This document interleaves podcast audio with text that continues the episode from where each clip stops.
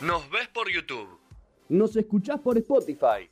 Nos lees En nosonoras.com.ar. Te atacamos por todos los sentidos. No sonoras, 15 años.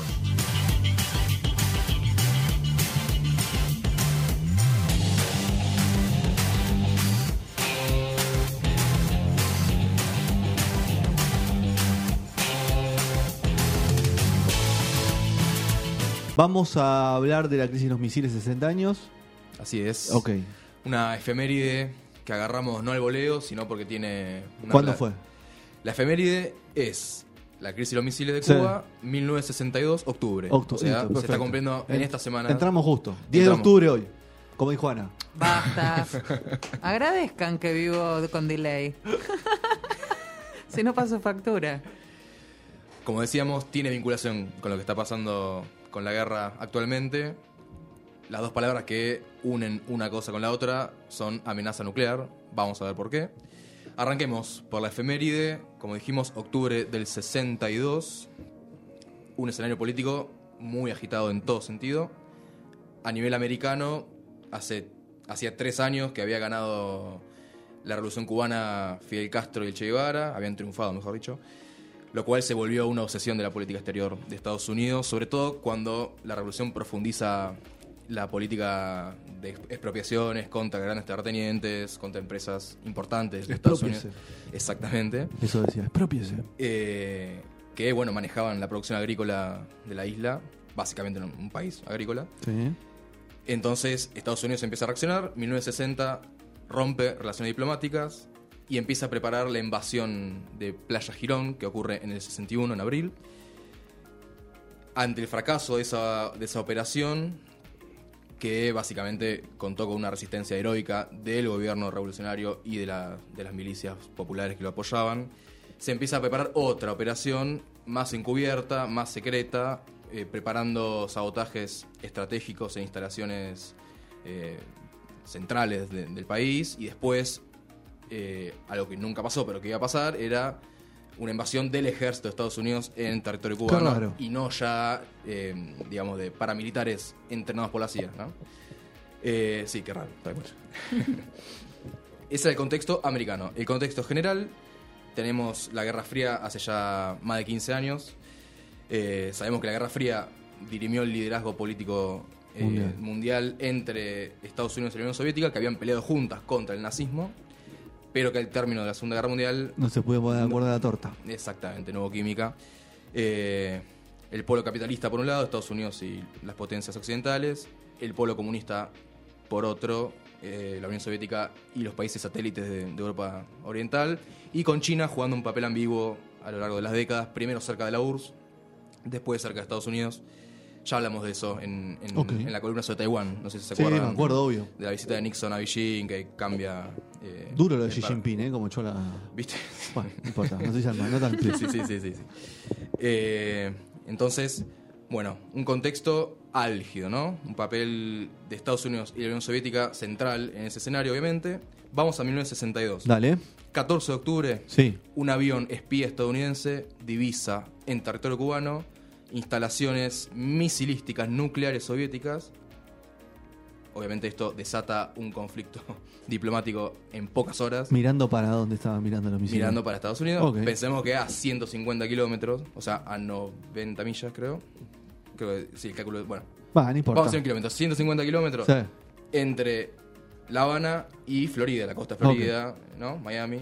O sea, nada. Ni siquiera eh, había, había posibilidad de que la- las defensas misilísticas estadounidenses pudieran repeler un ataque nuclear de tan cerca, cercana distancia. Entonces se pudre todo, para decirlo rápido. Eh, Se armó Bondi. Sí, tal cual. Hay que entender ahí, o sea, la razón por la cual los soviéticos hacen eso, que es, por un lado, Estados Unidos a fines de los 50 había instalado misiles nucleares en Europa, en Italia y en Turquía, eh, y los soviéticos obviamente entienden que era una provocación y un aumento de la tensión en la Guerra Fría, y por otro lado lo que le pasaba a Cuba, que se volvió un aliado de los soviéticos, sobre todo a partir del intento de derrocamiento de los Castro, de los... Lo financiaba en un muchísimo Exactamente, ahí se profundiza el financiamiento, eh, te doy azúcar, me das combustible, etcétera, ¿no? Eh, y llegamos al 62 con un escenario ya muy tenso. Cuando aparecen estas fotos, ¿no? Que decíamos recién. 22 de octubre, John Kennedy, todavía vivo, obviamente, eh, le habla Antes a de la población. Oswald. ¿Cómo? Antes de Oswald. Claro. Exactamente, antes de- A vos. a un año de Oswald. Le habla a la población de su país, de Estados Unidos, en un discurso histórico, televisado. Escuchamos un fragmento muy chiquito y luego lo traduzco. Dale. Vamos con el audio 1. It shall be the policy of this nation to regard any nuclear missile launched from Cuba against any nation in the Western Hemisphere as an attack by the Soviet Union on the United States. Será la política de esta nación considerar cualquier misil nuclear lanzado desde Cuba contra cualquier nación del hemisferio occidental como un ataque de la Unión Soviética en Estados Unidos. Dice Kennedy. La frase ¿Pero por "mi- qué? misil nuclear. Si es Cuba. Bueno, sí, pero ¿Qué lo aprendió un cubano? ¿Lo aprendió un, un ruso? hay hay que leer todo Igual el Kennedy era contexto de- bastante de lavadito. A comparación de, Sí, de lo que de venía- Eisenhower, lo que viene sí. después, De lo que sí. vino después ni hablar, Eh. totalmente. Pero bueno, eh, todo estaba atra- o sea, toda la política interna de Estados Unidos estaba atravesada por la Guerra Fría. Sí. Eh, Era como un- una difuminación del límite muy, muy fuerte. Casi como ahora. ¿no? Se puede decir. Ahora está desaparecida la política. está- Exactamente. Presidente de Estados Unidos, no lavadito. La división entre interna y externa. Bueno, al día siguiente de este discurso, Fidel Castro declara a Cuba en alerta máxima. El mandatario soviético Nikita Khrushchev pronuncia un discurso muy fuerte contra Estados Unidos, lo acusa de ser una amenaza para la paz mundial, todo va eh, en escalada. Y cuando la crisis pendía de un hilo, recomiendo buscar testimonios que no entraron en la columna, pero testimonios en primera persona que cuentan, sobre todo de, los allegados a los, a los que negociaron eh, antes de lo que voy a contar ahora. El nivel de tensión era inimaginable, mucho más que el de ahora. Si bien estoy planteando un paralelismo entre lo que pasó en el 62 y la actualidad, eso fue más grave. Ahora vamos a ver. Decía, cuando pendía de un hilo la crisis, llega el inicio de la desescalada a través de lo que se conoce en la cultura popular como el teléfono rojo. Quizás lo ubican. Sí. La película de Kubrick, eh, Doctor Strangelove, tiene una mención, va, la película entera es la mención a esa época. Es dos años después, creo que 64 o 65, no más. Si lo podemos chequear. Ya te lo digo. A ver, creo que es 64. A ver el chequeador. Eh, un peliculón histórico de Kubrick. El teléfono rojo nunca quedó probado que haya existido. Es más bien un mito, se puede decir. Hasta donde sé. Estuve buscando. 64. 64, gracias. Pero bueno, simboliza la línea de comunicación directa entre Kennedy y Khrushchev que se, eh, que se crea a partir de, de esa tensión ya casi al borde de, de- de la catástrofe, ¿no? Ok. Eh, se necesitó llegar a una comunicación directa entre ambos presidentes para que empiece a bajar de a poco, cosa que empieza a ocurrir a fines de octubre, se llega a un acuerdo, los eh, soviéticos sacan los misiles de Cuba, los yanquis sacan los misiles de Italia y de Turquía, y además eh, Cuba entrega prisioneros a cambio de, comida y, y medicamentos, bueno, un acuerdo más general, pero lo principal eran los misiles, obviamente. ¿Por qué dije que tiene que ver esto con la actualidad? No voy a empezar yo a responder eso, sino el presidente de Estados Unidos, Joe Biden, en la Asamblea General de la ONU del mes ¿Qué va a decir yo? Justo. Lo ponemos en dos. ¿Qué va a decir yo, por favor? X. Lo escuchamos y después traduzco audio 2. Again, just today, President Putin has made overt nuclear threats against Europe and a reckless disregard for the responsibilities of the non proliferation regime. Now, Russia is calling, calling up more soldiers to join the fight. Nuevamente, hoy mismo el presidente Putin ha hecho amenazas nucleares contra Europa y una temeraria desatención a las responsabilidades del régimen de no proliferación. Ahora Rusia está llamando a más soldados a sumarse al combate. Estamos eh, un mes atrás, que parece que fue hace mucho más, pero fue hace apenas un mes. Fue cuando, bueno, en- Rusia hubo mucho mucha huida de gente, ¿no? Exactamente, cuando Putin convoca a, a los reservistas, Sí. como 300.000, eh, se, se generan estampillas hacia los países limítrofes de Rusia, Sí. como decís. El día anterior, justamente cuando Putin anuncia esa medida, eh, bueno, mencionan la posibilidad de que eh, Rusia eh, utilice las armas nucleares, que en realidad ya desde marzo, O sea, un mes después de la invasión, Rusia, a través del portavoz del gobierno, Dmitry Peskov, dice que podrían utilizar armas nucleares, lo cito, si hubiese una amenaza existencial para nuestro país. Te deja la puerta abierta, no, no es muy conciso, pero, o sea, El tema, Las de tenemos. El tema es que nadie tiene pensado en invadir Rusia. no, eso, Obvio. eso ni hablar. No por eso, o sea. creo que esa sería sí. una amenaza existencial, no perder la guerra de Ucrania. Sí, pero el tema es que ahora anexó territorios que considera parte Claro. del territorio ruso. Entonces se atacan eh, los ucranianos ese- esos territorios que ahora son de puede Rusia. considerar. ¿Qué pasa ahí? O sea, el debate más o menos está centrado ahí. En, en qué puede hacer Putin. La verdad es que no queda claro qué ganaría Putin usando las armas nucleares. No, no- Creo que es contraproducente para todos. exactamente, claro. Eso es lo que me da esperanza. Sí, pero no creo que, esa- que la lógica juegue mucho. Aparte, tiene una bomba cerca de su, de su pueblo, me parece que no Mm. le sirve mucho a Putin. Claro, además, eso, exactamente. Además puede volver. Claro, Sí, sería un poco. ¿Cuántos que tiraron bombas dentro de su pueblo? Sí, bueno, eso pasó de, de una práctica. Pero de verdad. Eh, una frase más. no lo que- tengo a Vladimir en esa. Pero bueno, no importa. No, yo a priori yo tampoco. Ah. Pero No, bueno, no hay que mencionar el escenario, ¿no? No, Eh, obviamente. 7 de octubre, Biden, después de esto que, que comentamos que fue en septiembre, Sí.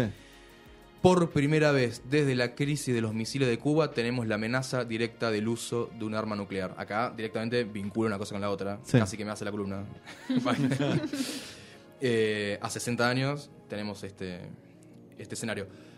Para conocer un poco más sobre la cuestión nuclear, eh, sobre la cuestión nuclear vinculada al, al uso bélico, digamos, hay que mencionar que existe lo que se denomina régimen de no proliferación nuclear, que está básicamente asentado en el Tratado de No Proliferación Nuclear del 68, o sea, seis años después de la crisis en Cuba, que lo firmaron los principales países del mundo, Estados Unidos, la entonces Unión Soviética, actualmente Federación Rusa, China, Francia, Reino Unido.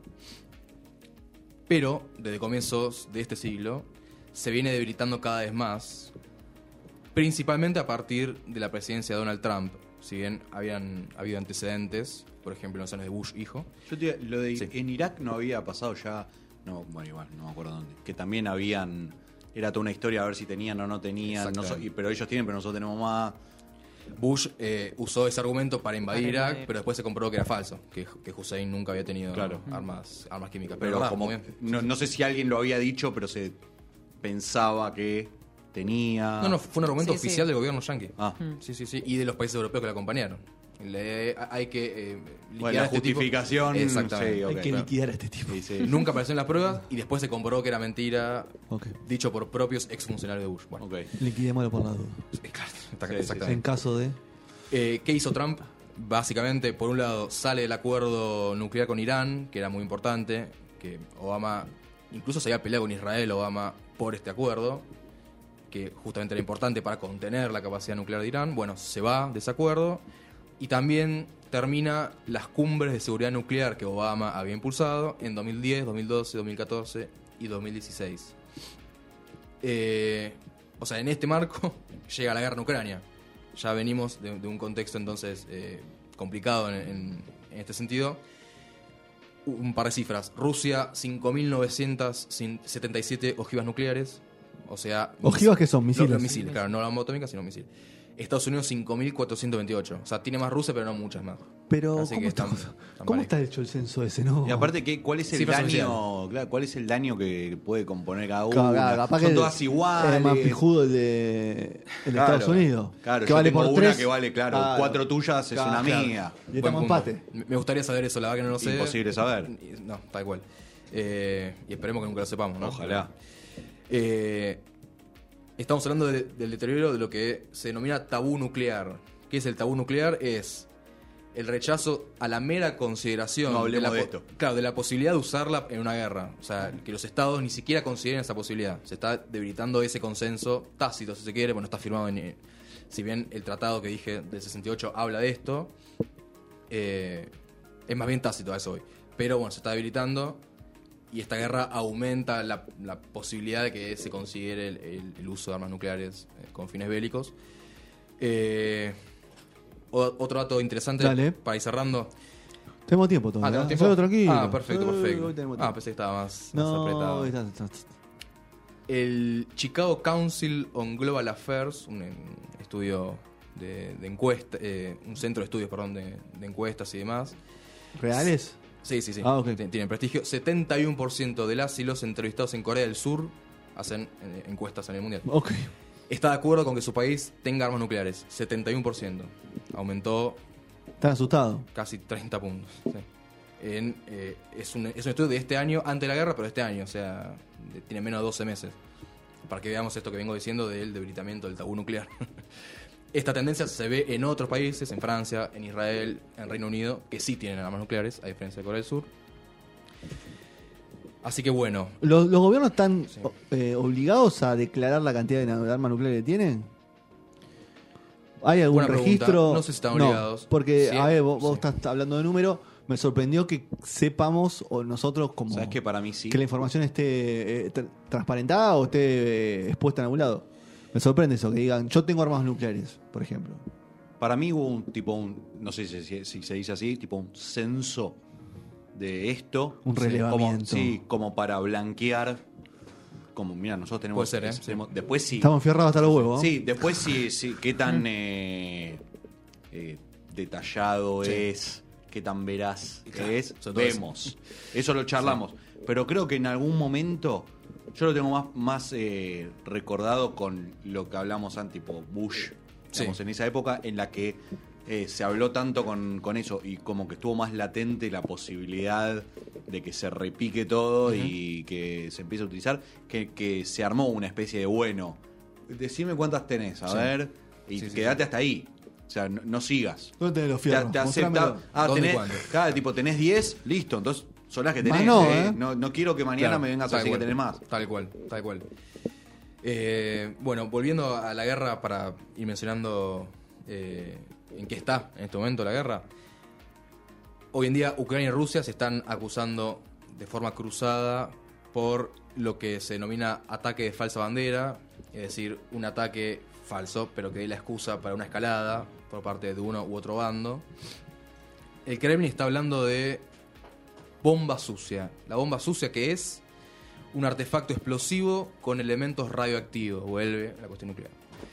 Que según Rusia, en realidad lo dijo el, el ministro de Defensa, Sergei Shoigu, Ucrania está preparando este ataque para después acusar a Rusia del lanzamiento de esta bomba. Exactamente. Y que ahí sí entre la OTAN y ahí ya nadie sabe a dónde puede llegar. Claro. Si Tercera Guerra eso. Mundial. Y posiblemente sí. Ahí sí, porque ahí ya estás eh, con bandos declarados en Claro. una guerra que... ¿Y que la OTAN está preparada para entrar?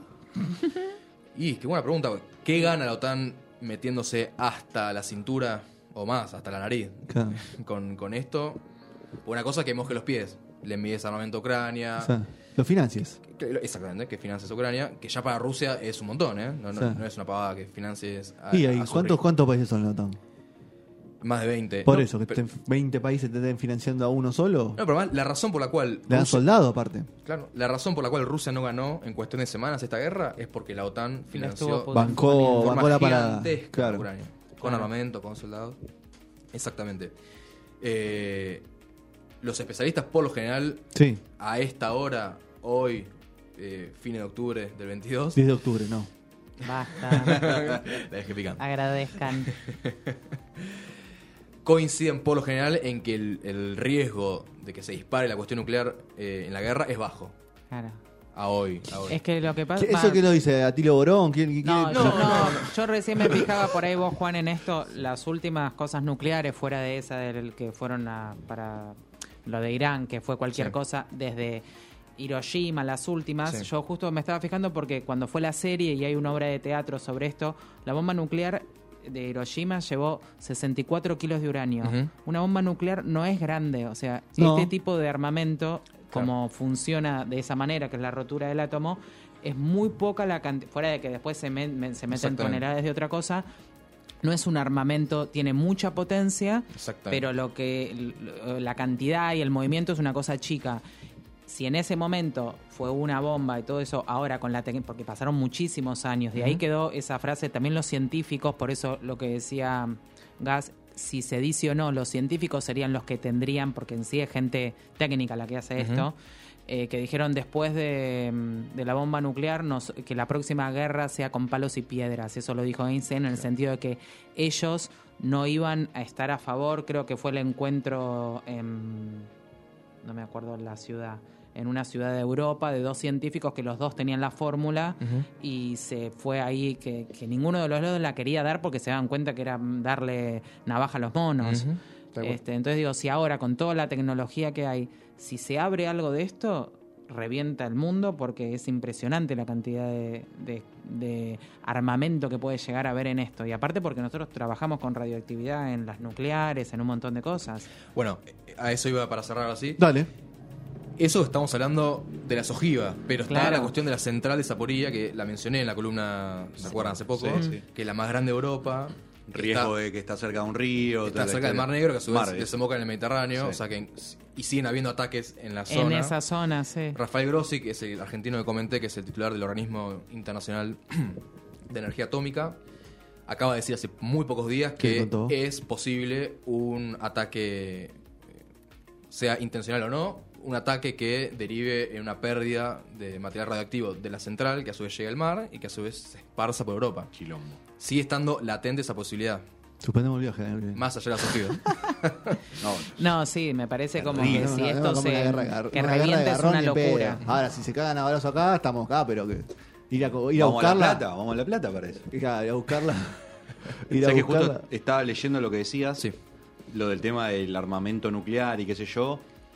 Y, y las dos, tres noticias que estuve leyendo recién es como que en ningún lado confirma, es como que nunca se habló abiertamente de, bueno, blanqueemos qué onda, sino como que se tanteó. Claro, y como que cada uno dijo en algún momento cuántas tienen. Y también Claro. como que muchos dicen eh, que según la, la data, capaz no tienen el armamento, pero tienen la posibilidad de hacerlo porque tengo La materia- la plutonio. materia prima. Claro, Claro, pero no, no es exacto. algo tan complejo porque son cantidades muy chicas y la tecnología ya ahora la usamos nosotros para generar energía controlada. Es hacer la misma reacción pero no controlarla. Claro. Claro. Lindo el panorama, ¿no? Estamos, estamos Bueno, Estamos voy a ser fanática de algo, chicos. Estamos ready. bueno, vamos a ver qué pasa. Vamos a ver qué Todos los pasa. días pasa algo nuevo.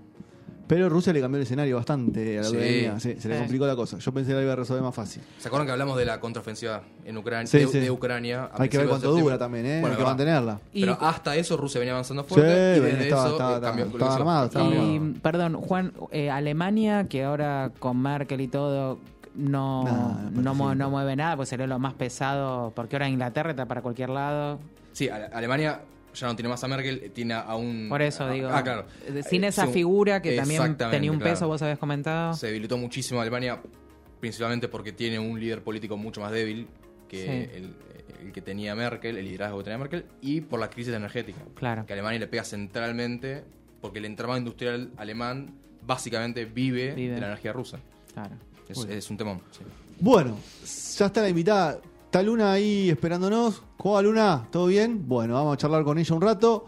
Eh, ¿Qué vamos a escuchar? Vamos a escuchar a Kigo. ¿Te gusta Kigo, Gastón? Eh, eh, eh, eh. Ana no, Puede porque ser, no es ¿eh? fanática de nada. No, no es fanático, olvídate. Y él es fanático de estudiante nada más. Así que por eso te pregunto si te gusta Kigo. Eh, Puede ser algunos temitas. Algunos temitas. Sí. Este creo que te va a gustar. Vamos a ver. Vamos a escuchar Kigo, Firestone y ya venimos con manos sonoras. Vamos.